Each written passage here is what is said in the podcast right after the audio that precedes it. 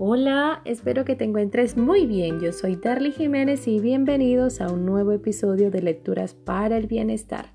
La lectura del día de hoy se titula Los dos mares.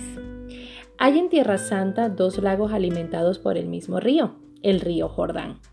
Están situados a unos kilómetros de distancia el uno del otro, pero ambos poseen características asombrosamente distintas. Uno es el lago de Genezaret, conocido también como el Mar de Galilea. El otro es el llamado Mar Muerto. El primero es azul, lleno de vida y de contrastes, de calma y de borrasca. En sus orillas se reflejan delicadamente las flores amarillas de sus bellísimas praderas.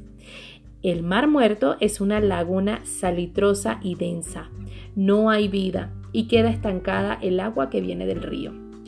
¿Qué es lo que hace tan diferentes a los dos lagos alimentados por el mismo río?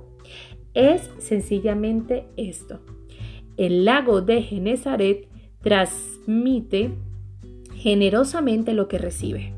Su agua, una vez llegada allí, parte inmediatamente para remediar la sequía de los campos, sacia la sed de los hombres y de los animales. Es un agua altruista. El agua del mar muerto se estanca, se adormece, es salitrosa y mata. Es un agua egoísta, estancada e inútil. Y pensar que pasa lo mismo con las personas.